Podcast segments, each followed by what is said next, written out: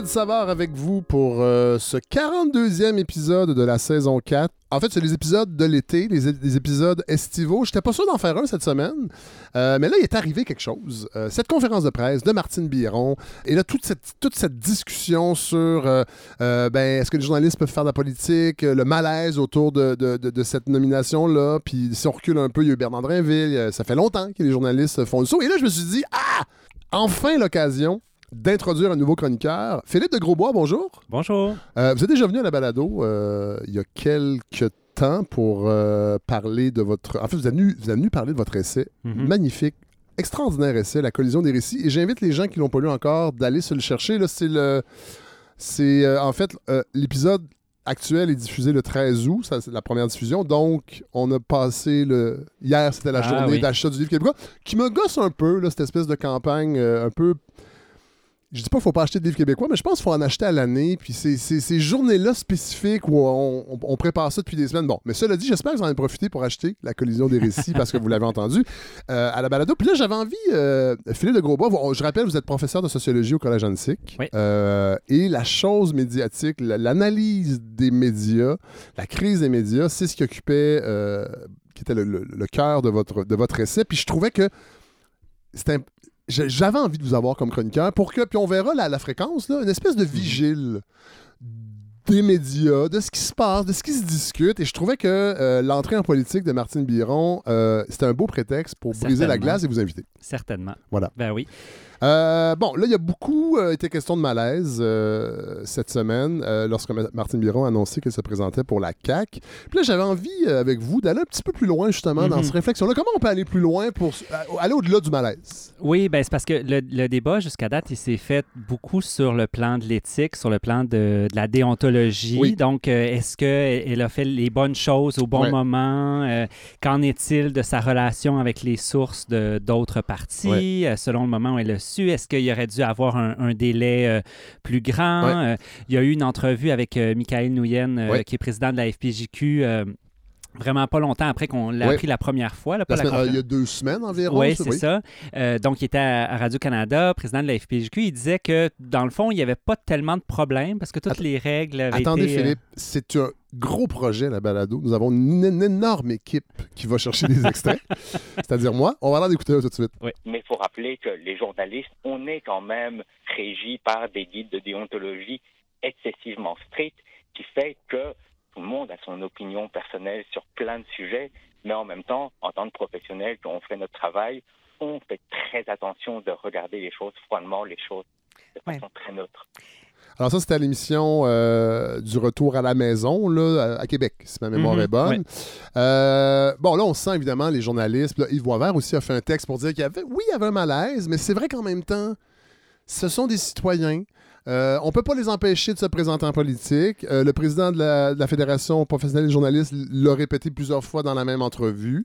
Euh, En fait, il dit, il dit, je comprends qu'il y a un malaise, mais les journalistes vont être là oui, pour poser des questions à Martine à Biron. une autre journaliste. Là, je dis pas ancienne, c'est trop tôt. là. Oui, ou des journalistes qui, on ne sait pas, peut-être dans un an ou deux, vont être rendus en politique aussi, mais en tout cas, c'est comme, dans le fond, le message, c'est de dire, ben oui, c'est vrai que ça nous interroge un peu, mais le système fonctionne, en gros. N'y a, pas vraiment d'enjeu euh, avec ça. Il y a eu une autre sortie d'un administrateur de la FPJQ, Ah, j'ai pas vu ça. euh, mais c'était dans, sur un, un article écrit de Radio-Canada. Euh, Puis là aussi, en tout cas, moi, je trouvais qu'il y a une certaine confusion parce que euh, c'est Julien Renault, en fait, qui est administrateur à la FPJQ. Il dit d'un côté, les caractéristiques de la fonction de journaliste, la fonction de politicien, politicienne sont très semblables, donc c'est pas super étonnant. Ouais. Mais un petit peu plus loin dans l'article, il y a une autre citation de lui où il dit il y a une incompatibilité totale entre les deux fonctions. Donc, on joue, un- on est un peu sur les On sait pas quoi faire. en fait. Exact, c'est ça. Donc, c'est un, peu ça. ça. le- Moi, j'ai- j'avais envie justement de réfléchir à c'est quoi ce malaise-là, c'est quoi le malaise qui a été exprimé, puis euh, c'est quoi peut-être mon malaise aussi euh, oui. par rapport à ça? Euh, je pense que s'il y a de la confusion un peu par rapport à tout ça, c'est que notre, notre définition de ce que c'est que le journalisme, puis de ce que c'est que ses rapports avec la politique, avec le pouvoir, Ouais. ben, ces définitions-là sont assez confuses aussi. Qui est journaliste? À partir de quand est-ce qu'on est journaliste? À partir de quand est-ce qu'on ne l'est pas? Oui, parce que rappelez, euh, ça m'a frappé aussi dans, dans les critiques qui ont été euh, adressées à, à Martine Biron. c'est que les, les journalistes qui la questionnaient disaient, ou en fait qui commentaient disaient, c'est pas une simple journaliste, elle commente Oui, l'actualité. Fait qu'elle faut pas, elle fait pas juste rapporter des faits, oui c'est elle, ça. elle, elle analyse. Et ça, pour certains journalistes, ça semblait être une couche supplémentaire de malaise. Puis je, oui, mais je sais, en fait, je sais pas Ouais. trop jusqu'à Ben, quel point c'est malaisant parce Ouais, que aussi, analyste. moi aussi, j'ai remarqué ça. Là, qu'on disait, ben là, comme, comme elle est analyste, ça devrait être encore plus dangereux, ce qui, ou en tout cas, euh, euh, ça devrait nous interroger davantage, ce qui est un peu bizarre parce qu'en même temps, si on est analyste, ça veut dire justement qu'on peut-être Qu'on- s'investit un peu Puis qu'on plus. s'y intéresse plus. En tout cas, moi, j'ai trouvé que les, les malaises jusqu'à date qui ont été exprimés, Ouais. il y, a, il y a une- il y a une certaine conception du journaliste qui est, qui est derrière ça, euh, qui est un peu la conception dont je parle dans le livre, Oui. que j'essaie beaucoup de, de- de- de remettre en question. C'est l'idée que finalement, le journalisme est à l'extérieur du jeu politique, donc il, il regarde la scène politique de l'extérieur en étant détaché Il est pas, il de pas au centre. Non, c'est ça. Il ne fait, pas partie de ça. Il est, il est vraiment dans, dans l'observation. Euh, c'est un journaliste qui qu'on considère qui prend pas parti, Ouais. qui euh, qui exprime pas d'opinion. Il va, oui, il va avoir des analyses, mais il est pas là pour pour prendre des positions, pour afficher des, des convictions, ouais. Euh, et qui, qui est un, un journaliste qui est essentiellement là pour surveiller Ouais. le pouvoir, pour euh, pour critiquer le le, euh, le pouvoir. Mais tout ça, c'est pas nécessairement que c'est à 100% faux, mais c'est que le portrait général du journalisme est beaucoup plus complexe puis beaucoup plus varié euh, que ça. Les, les journalistes sont pas à l'extérieur de la société, ils sont pas même pas à l'extérieur du pouvoir comme système comme tel. Si on prend l'expression quatrième pouvoir, Ouais. euh, moi je trouve cette expression-là est très révélatrice parce qu'il y a vraiment une ambiguïté dans l'expression quatrième pouvoir. Parce que des fois on va dire c'est quatrième pouvoir parce que ça vient un peu euh, justement contrecarrer ou contrebalancer Le- un autre les pouvoir. autres pouvoirs, Ouais. législatifs, exécutifs, judiciaires. Mais en même temps, si on dit quatrième pouvoir, c'est comme si on disait que finalement, le journaliste fait, ou les médias font partie du système du pouvoir. Fait. C'est un des visages, c'est une des facettes du pouvoir. J'ai même vu des, des images dans des formations, tout ça, où on, on voyait comme une espèce de d'édifice avec les quatre piliers, puis on voit législatif, exécutif, judiciaire, médias. Donc, de dire que les, les, les, les médias ou le journaliste est à l'extérieur du pouvoir, juste cette expression-là, Ah ça ouais. vient un petit peu le, le- le remettre en question. Tout à fait. Euh, tout le passage de ces journalistes-là, euh, bon, là, c'est sûr qu'on parle plus de Martine Biron, Oui, mais il y Bernard, d'autres. Bernard Drinville, je trouve que c'est un cas vraiment euh, assez fort parce que les- il y a vraiment un aller-retour Oui. à deux reprises. Donc, je suis allé chercher les dates. Euh, 1989 à 2007, donc euh, journaliste à Radio-Canada. 2007 à 2016 euh, au Parti québécois. Oui. Un, 2000 beau, un beau passage au Parti québécois. Oui, Qui a certainement, laissé- qui a laissé remarqué. De, belles, de beaux souvenirs. Pa- Passage remarqué, oui, un bel héritage. Euh, un beau patrimoine. Oui. Euh, ensuite, 2016-2022, retour euh, Oui. en, en journalisme. Et là, À la radio privée. Oui, euh, Avec- Cube. Oui. Euh, non, à- au 98.5. Oui, c'est ça. Oui. Mais ensuite, il y a. y Non, je pense pas qu'il est à? Cube. OK. non. Euh, et donc, retour euh, euh, comme euh, candidat En fait, en fait à la vous, non, mais c'est parce que je comprends votre méprise, c'est que vous.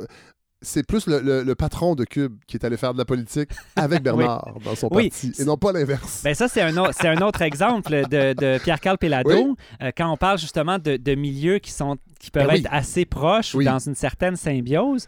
Euh, donc, on parle de, de quelqu'un qui a été quand même chef de l'opposition euh, pendant un an et qui est propriétaire du plus grand groupe médiatique privé au, au Québec. C'est quand même pas rien. Euh, mais c'est ça. Mais, mais même, bon, on parlait Non, mais on peut, tu sais, Pierre Duchesne, qu'on a reçu à la balado, qui est maintenant euh, professeur euh, de journalisme, mais qui a été journaliste à Radio-Canada, qui après ça fait de la politique, s'est retiré, a écrit une biographie de Jacques Parizeau. C'est drôle parce que Martine Biron citait René Lévesque. Ça, c'est toujours bon. Mhm. toujours bon aujourd'hui de citer René Lévesque. Ouais, ouais, c'est toujours bon d'être un héritier ou une héritière de René Lévesque. Euh, Ralph Klein, premier ministre de l'Alberta, qui était journaliste, et Winston Churchill. Quand même. Rien de moins. Oui, oui, oui. Mais, hein, mais en même temps, je veux dire, moi, ça, ça, ça ne m'étonne pas dans le sens où, justement, comme c'est un milieu qui est, qui est un peu intégré à la vie politique, Ben qui oui. fait partie de la, de la vie politique, c'est des gens qui, qui brassent un peu ces sujets-là, qui les rencontrent. Donc, dans ce sens-là, c'est pas, c'est pas particulièrement euh, étonnant non plus. là. Et Philippe de Grosbois, il y a une chose que, qui n'est pas nommée et qui devrait l'être. Parce que moi, je, travaille dans les médias depuis, longtemps. Euh, je suis pas journaliste, mais j'en ai connu.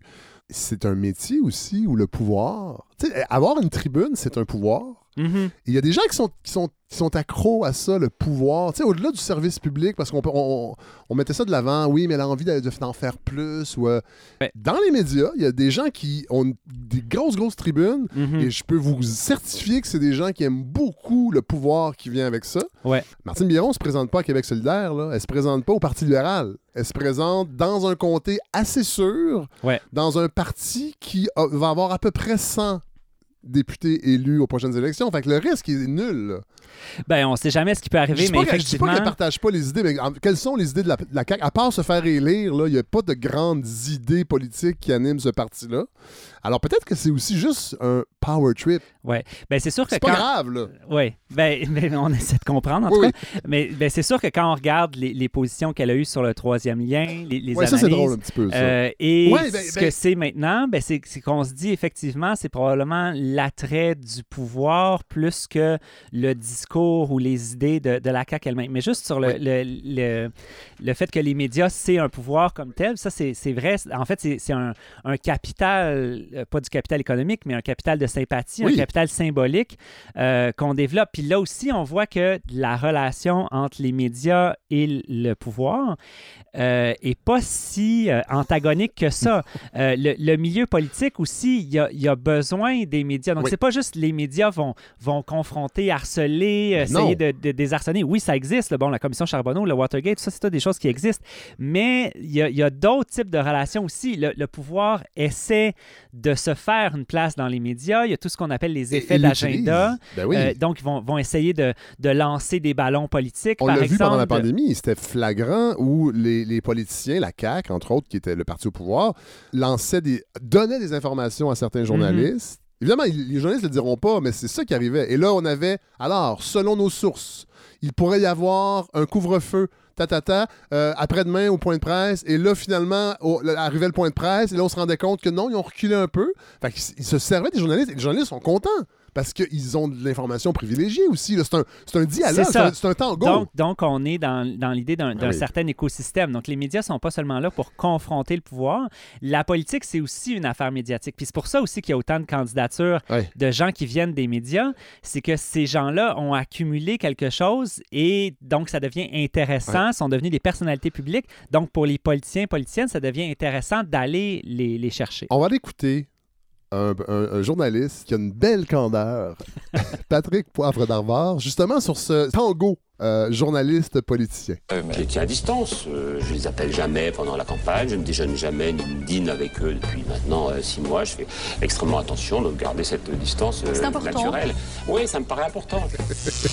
Alors ça, c'est tiré de Chomsky et compagnie, un film documentaire français d'Olivier Azam et Daniel Mermet, réalisé en 2008. C'est sur la pensée de Chomsky. Chomsky qui, à l'époque, n'était pas encore euh, pro-russe, euh, ce qu'on a vu dans les derniers... récemment, mais Ouais, ouais. c'est une vieille personne aussi, alors il a droit à ses, à ses errements. Euh, on rappelle, Patrick Poivre d'Avoir a fait l'actualité aussi récemment, accusé de viol, agression sexuelle, harcèlement sexuel par 27 femmes, déjà accusé d'avoir euh, publié un faux interview avec Fidel Castro en 1991, oui, et aussi euh, accusé d'avoir plagié une centaine de pages d'une biographie américaine d'Ernest Hemingway dans sa propre biographie française d'Ernest Hemingway. Alors euh, voilà, c'est de moins. c'est un, journaliste parmi d'autres, mais, Mais c'est peut-être pas la plus belle euh, Je trouve ça, incarnation. je trouve ça- ce passage-là très intéressant parce que là aussi, en, en passant, on est un peu dans la réflexion éthique déontologique. Ben oui. C'est de dire, ben, dans le fond, moi, mon comportement individuel, on n'est pas dans une réflexion structurelle. Moi, c'est ça le, le, le- le problème que j'ai avec cette réflexion-là, c'est qu'on est dans les choix individuels et donc, lui, sa règle éthique qui s'est donnée puis qui explique, ben, c'est de dire, ben, quand il y a une campagne électorale qui s'en vient, j'essaie de garder une distance, j'essaie de ne pas dîner avec eux, mais, mais le simple fait de dire ça, c'est comme plus préoccupant que rassurant parce que tu dis, ben, OK, ben, Ah oui, si finalement c'est si proche que ça, puis il faut se. Bon, oui. En fait, c'est des, des- c'est des balises un, un peu factices et loufoques là, qu'un journaliste dise ça. Ouais, je m'abstiens de ce. On va l'écouter Martine Biron aussi parce qu'elle elle exprime un peu la même chose. Elle a donné une entrevue à Jannick Tremblay euh, qui remplace euh, Alec Castonguay mais à Midi Info cette semaine. Euh, on va aller l'écouter aussi un peu sur, sur le même sujet. Est-ce qu'il est possible de fréquenter le pouvoir sans en être en quelque sorte euh, contaminé, sans, sans penser qu'on en fait un peu partie?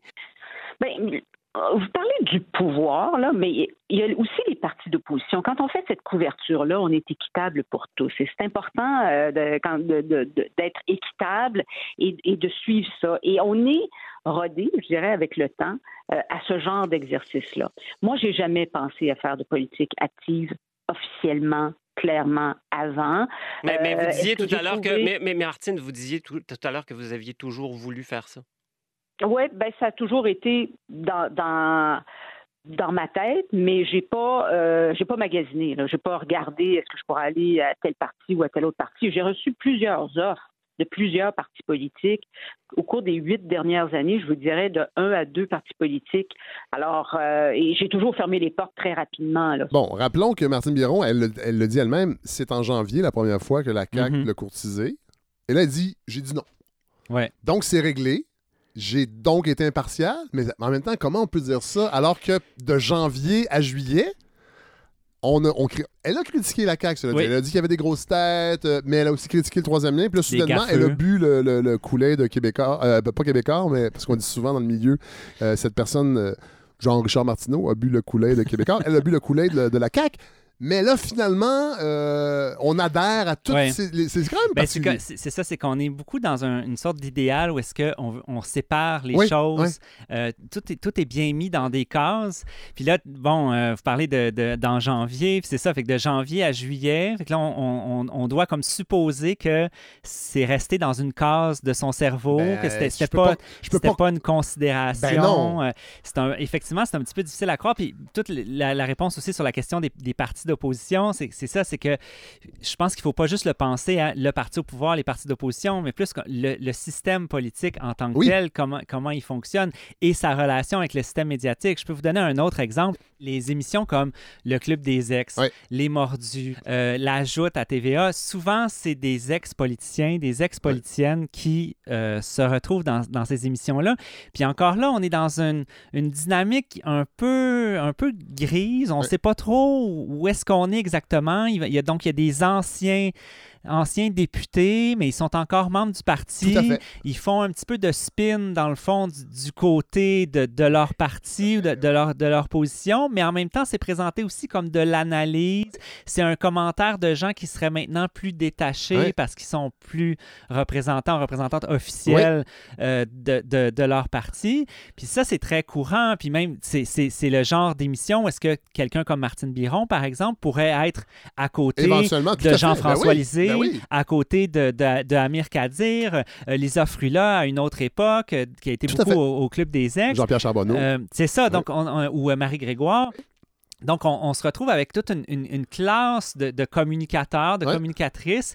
Qui, moi, j'ai l'impression que c'est comme si c'était un peu des, conseillers, des conseillères du pouvoir de dire ben, attention, là, il y a tel sondage qui dit ça, ou euh, peut-être que, cette déclaration-là va falloir revenir là-dessus. On a besoin de davantage d'explications. Il s'adresse au public, mais il s'adresse aussi aux membres de leur parti, à l'opposition au parti au pouvoir. Exact, exact. Euh, oui, c'est particulier, effectivement.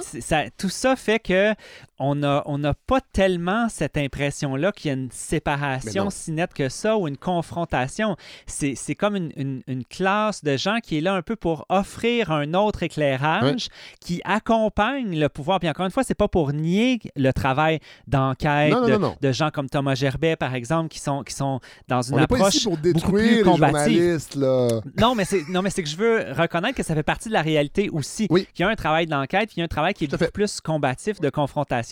Mais il ne faut pas oublier une vaste partie du domaine aussi qui est beaucoup plus d'accompagner le pouvoir que de le, de le confronter directement.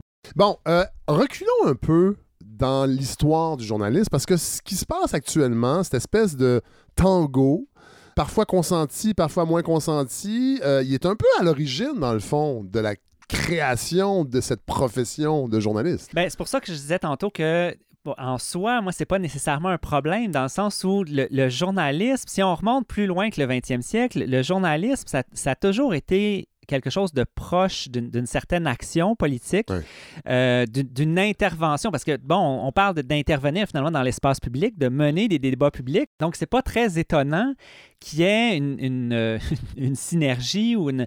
Puis c'est ça, quand on regarde dans l'histoire, euh, avant le 20e siècle, il n'y avait pas de, de prétention finalement cette, cette, euh, de donner cette impression-là qu'on est à l'extérieur.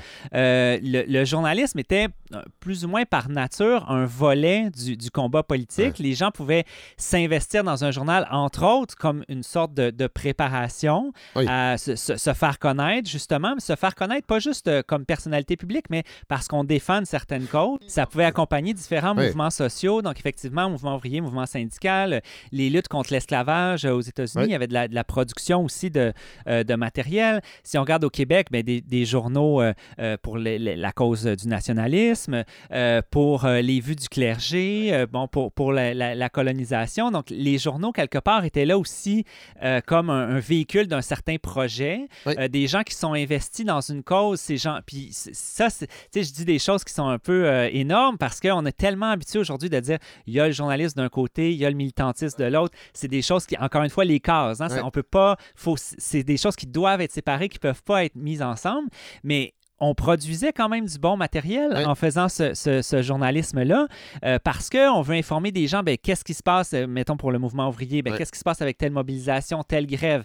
Est-ce que les gens ont besoin d'aide? On a besoin de leur envoyer des ressources? Euh, ou à tel, euh, en Europe, il est en train d'avoir une convention, il est en train de faire telle, telle décision. Vous voyez, on pourrait faire la même chose ici. Donc, c'était de l'information qui était tout à fait pertinente Tout à fait. mais qui était, oui, orienté dans un certain objectif. Donc, dans ce sens-là, c'était pas particulièrement étonnant que des gens qui, qui s'étaient investis dans ces journaux-là, mais aussi dans cette cause-là, ben, qu'éventuellement, ils, se, ils ou elles se disent, ben, là où je suis rendu dans mon cheminement, j'ai- mené une certaine partie de ce combat-là en étant dans le journal ou en faisant différentes choses. Là, j'estime qu'à à ce stade-ci, il faut que j'aille sur le terrain politique, il faut que je me présente en politique. Euh, moi, en soi, c'est pas quelque chose qui me, qui me dérange. Même si, si on fait un- si on avance dans le temps, euh, quelqu'un comme Louis-Gilles Franqueur, par exemple, qui a été longtemps chroniqueur environnemental au Devoir, il s'est pas présenté en politique électorale, mais il est allé au BAP, donc Bureau des audiences publiques de- sur l'environnement. Et euh, il y avait rien, il y avait rien d'étonnant là-dedans, dans le sens où on, on voit que c'est quelqu'un qui est très, très, très investi par ces enjeux-là. Et qui a envie d'aller plus loin. Exactement, d'aller à une, à une- une étape supplémentaire, de se dire, ben peut-être que je- à ce stade-ci de, la- de ma carrière, ben je, je- je- veux faire davantage pour, euh, ou prendre un risque, Oui. faire cette tentative-là pour pouvoir faire, faire changer les choses. Donc, dans ce sens-là, c'est c'est pas nécessairement un problème. Quand on parle de, de Martine Biron ou même de Bernard Drainville, Ouais. là, c'est qu'on se dit, mais comment ça se passe exactement? C'est quoi le cheminement euh, qui fait qu'un jour, on dit telle chose? là? Parce que Bernard Drainville, c'est un peu, la- un peu le, même, euh, le même phénomène dans le sens où c'est quelqu'un qui a toujours été associé à la fibre indépendantiste Ben oui, ben avec oui. un grand I de- du, du Parti québécois. Cela dit, on peut notre pensée peut évoluer, mais là, il fait le soin politique et renie un peu. Oui, ben c'est c'est que effectivement la pensée peut évoluer, mais ça- sauf que c'est comme si on n'est pas témoin de cette évolution-là. Parce que quand Ouais. on a leurs analyses, que ce soit Martine Biron ou même Bernard Drainville, peut-être moins Bernard Drainville parce qu'on est peut-être plus dans l'opinion euh, l'opinion plus brute. Là. À chaud, ouais. Mais, les, mais les analyses, l'espèce de commentariat, c'est que c'est. Oui, il y a comme une, une prise de position, mais en même temps, c'est toujours un peu désincarné. Comme je disais tantôt, c'est oh, va falloir qu'il fasse attention. Le sondage dit ça. Ça, c'était un peu mal. Mais finalement, on ne sait jamais exactement où ces gens-là logent ou comment. Quel est, Est-ce le, que- le cheminement qui les a amenés éventuellement à faire ce choix-là. Ça, on ne le voit pas du tout. Philippe de Grosbois, est-ce que ça serait pas plus sain. Qu'on arrête d'avoir une vision un peu idéalisée du journalisme neutre euh, qui est au-dessus de la mêlée et qu'on et qu'on laisse les journalistes démontrer leur sensibilité idéologique ou euh, est-ce que est-ce qu'on est-ce qu'on on devrait moderniser Mhm. et être moins naïf par rapport à l'image d'épinal Ouais. qu'on a du journalisme? Ben, moi, moi mon, mon malaise, justement, par rapport à ces candidatures-là, c'est plus ça, en fait. C'est pas tant le fait qu'ils se présentent en politique, c'est le fait que on n'a rien pour savoir où ces gens-là logent, ni avant, puis ni même après, dans un sens. Hein, parce qu'on ne sait pas, Martine Biron, qu'est-ce qui fait que tout d'un coup, le troisième lien, hop, c'est rendu, euh, rendu, correct. Donc, c'est ça donne une impression de, de, duplicité, en fait. Fait que moi, je me dis peut-être effectivement que si on en savait davantage sur où ces gens-là logent, sans nécessairement dire je suis pour tel parti politique, j'ai une carte de tel parti, mais c'est quoi leur conviction? Qu'est-ce qui, qu'est-ce qui les anime? Ne serait-ce que ce qui les anime au point de les avoir amenés dans le journalisme, au point de couvrir les politiciens et les politiciennes, d'être à la colline parlementaire. Euh, donc, moi, je veux pas nécessairement euh, avoir une, fiche avec euh, des coches pour dire est-ce que tu es pour les OGM, contre les OGM, ce genre de choses-là. Mais d'en savoir davantage sur leur démarche, leur démarche intellectuelle, leur démarche politique, euh, sans que ce soit nécessairement tout le monde non plus. Mais si on, brisait un peu cette idée-là, qui est un petit peu illusoire, comme vous disiez tantôt, cette idée-là que on est, on est en anglais, on appelle ça la view from nowhere. On est, on est un regard qui vient un peu de nulle part. On est, on est euh, vraiment au-dessus de, la mêlée. Euh, ben, c'est là qu'il y a un problème. C'est là que ça jure quand on arrive avec une candidature comme celle-là, parce qu'on se dit, ben voyons, il y a, un fossé tellement grand entre le, peu qui est affiché, parce que souvent, même d'ailleurs, quand on parle de déontologie, tout ça, euh, les journalistes vont souvent dire, ben, c'est important, par exemple, qu'un journaliste n'ait pas sa carte d'un parti politique. Mais là, passer de à peu près rien, de quelque chose d'un peu désincarné ah, là, c'est pas juste avoir une carte, ben c'est être candidat ou candidate avec, un ministère, avec un ministère à la clé, probablement. Probablement. Donc, c'est un saut ben beaucoup plus important que celui d'avoir une carte d'un parti politique. Évidemment, il est plus journaliste en même temps, mais ce, cet énorme fossé-là, moi, c'est plus ça le, malaise. Puis donc, la, manière, selon moi, de réduire le fossé, c'est pas de les empêcher de se lancer en politique, euh, c'est ah de, d'avoir une idée un petit peu plus précise de ce qui anime ces, euh, ces personnes-là. Même Vincent Marissal. Euh, qui avait courtisé le Parti libéral du Canada en premier lieu aussi. Ça l'a dit, il se retrouve à Québec solidaire. Oui. C'est pas un clash idéologique à ce point-là. Puis je, moi, je, je veux dire, je suis pas dans la tête de Vincent Marissal non plus. Je sais pas jusqu'à quel point c'est. Mais c'est juste que ça a étonné beaucoup de gens. Entre autres, justement parce que les analyses étaient. Euh, on on n'avait pas nécessairement une, couleur particulière. Il, était très dur envers la classe politique quand il était euh, analyste, politique et journaliste. Cela dit, il a quand même euh, travaillé en relations publiques entre les deux. Mhm. Il n'est pas passé de journaliste à politicien. Oui. bon, C'était plus sur l'étonnement de voir que finalement, euh, c'est ça qui me fascine, moi, en fait. C'est comment on peut faire, on peut être analyste, on peut faire des analyses sans que finalement on, ait une idée très précise de ce qu'ils pensent pour vrai, finalement, ces gens-là. est-ce qu'il n'y aurait pas moyen de réfléchir à avoir une période tampon au même titre qu'un un journaliste qui fait de la politique et qui veut revenir au journalisme? Il y a une il y a un purgatoire à respecter. On ne ferait pas la même chronique il y a 25 ans. Euh, on est dans un contexte de crise de confiance envers les, mhm. médias, dans la population. Puis je pense que ces sauts en politique récents de journalistes, malheureusement, ça aidera pas à la crédibilité. Et là, François Cardinal peut bien faire ses textes le dimanche, euh, le mot de l'édito, pour nous rappeler comment les journalistes sont importants, puis comment c'est un rempart et tout. Mais reste que ça, ça, nuit à la crédibilité. Est-ce qu'il n'y aurait pas moyen que la Fédération des journalistes réfléchisse à une façon d'encadrer ce passage-là parce qu'on ne veut pas l'empêcher. Effectivement, tout le monde peut faire la politique, mais faudrait, on peut quand même réfléchir, je pense, à comment on peut le faire, puis que ça ne laisse pas un goût amer aux yeux de la population. Ben, je pense qu'effectivement, ça vaudrait la peine d'y réfléchir. Je, pense, euh, à ce que je sache, dans les, congrès de la FPJQ, il y a quand même fréquemment des débats euh, sur euh, les, de journalistes, donc ça ne m'étonnerait pas qu'il y ait déjà eu même des débats là-dessus, parce que c'est quand même pas la première fois qu'on le voit. Euh, ça pourrait valoir la peine d'aller plus loin. Je pense qu'au-delà de ça, ça pose la question aussi de, l'indépendance des médias, de, la, de, la, distance, parce que l'approche de confrontation dont je parlais tantôt, c'est pas facile à maintenir. C'est comme nager dans le sens contraire du courant. Particulièrement au Québec, où on n'aime pas la chicane. Oui, c'est ça, c'est le Québec, c'est un petit milieu. Et c'est facile avec le temps de développer des proximités, développer des affinités.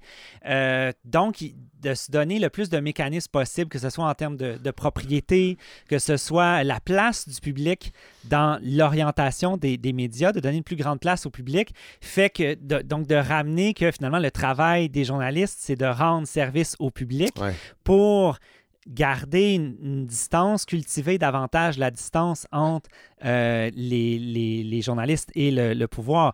Mais je, je pense aussi que euh, la, la discussion qu'on a en ce moment sur la relation du journalisme avec le pouvoir, puis le fait que des gens passent d'être euh, à surveiller le pouvoir à l'exercer, Oui.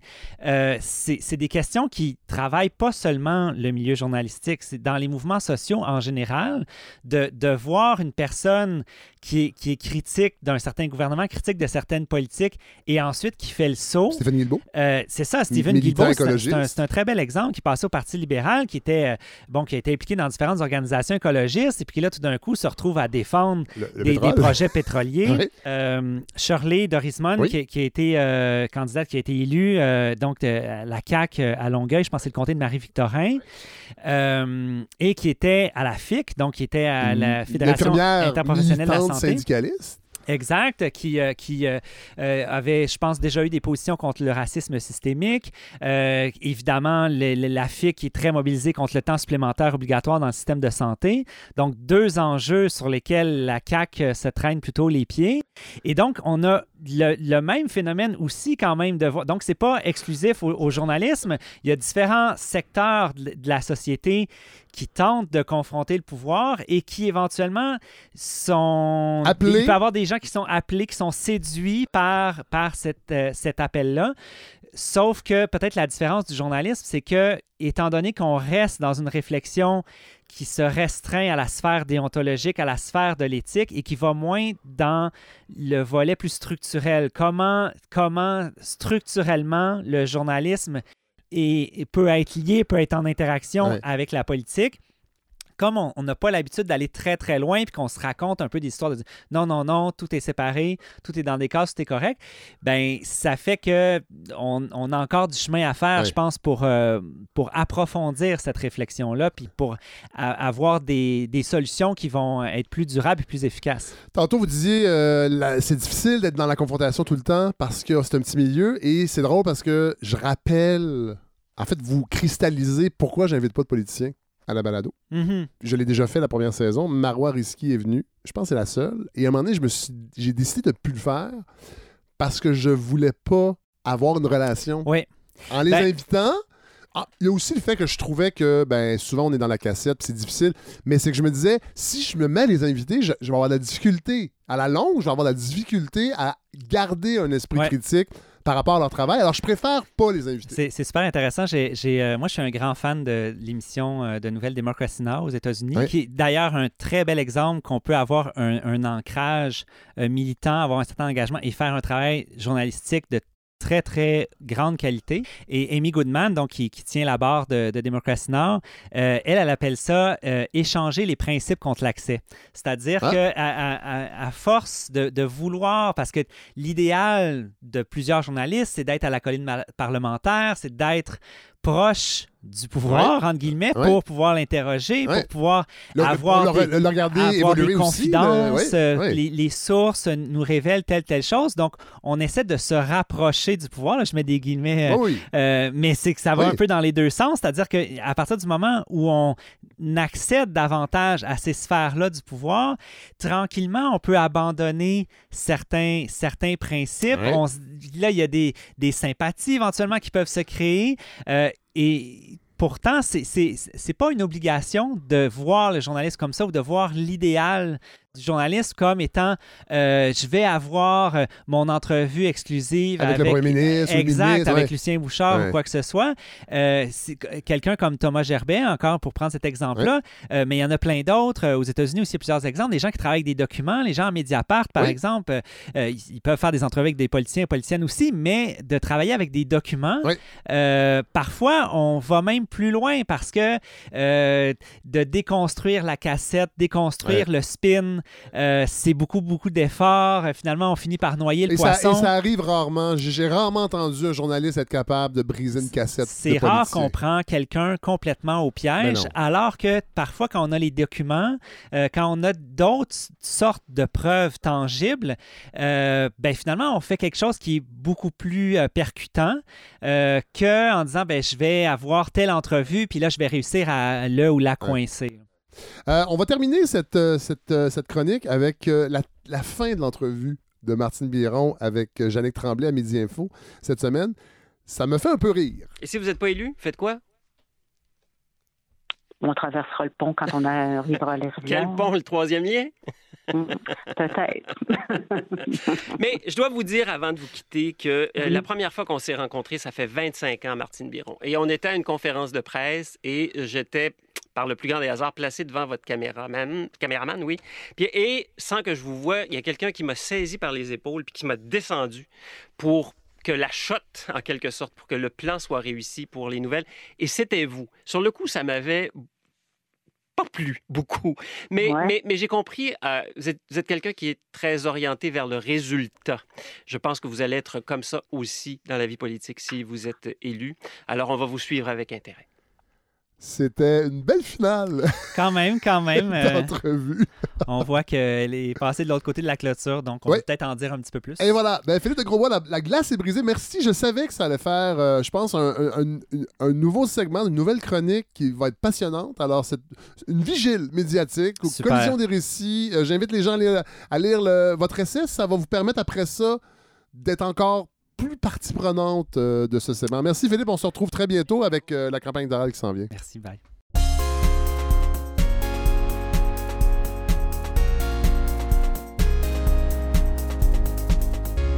On va terminer comme on le fait euh, chaque épisode en chanson. Philippe, vous êtes encore là? Euh, je ne sais pas, en, le 8 août 1992, où vous étiez. Cette semaine, on commémorait la fameuse émeute du stade olympique euh, lors du spectacle de Guns N' Roses. En fait, on il y a deux choses cette semaine.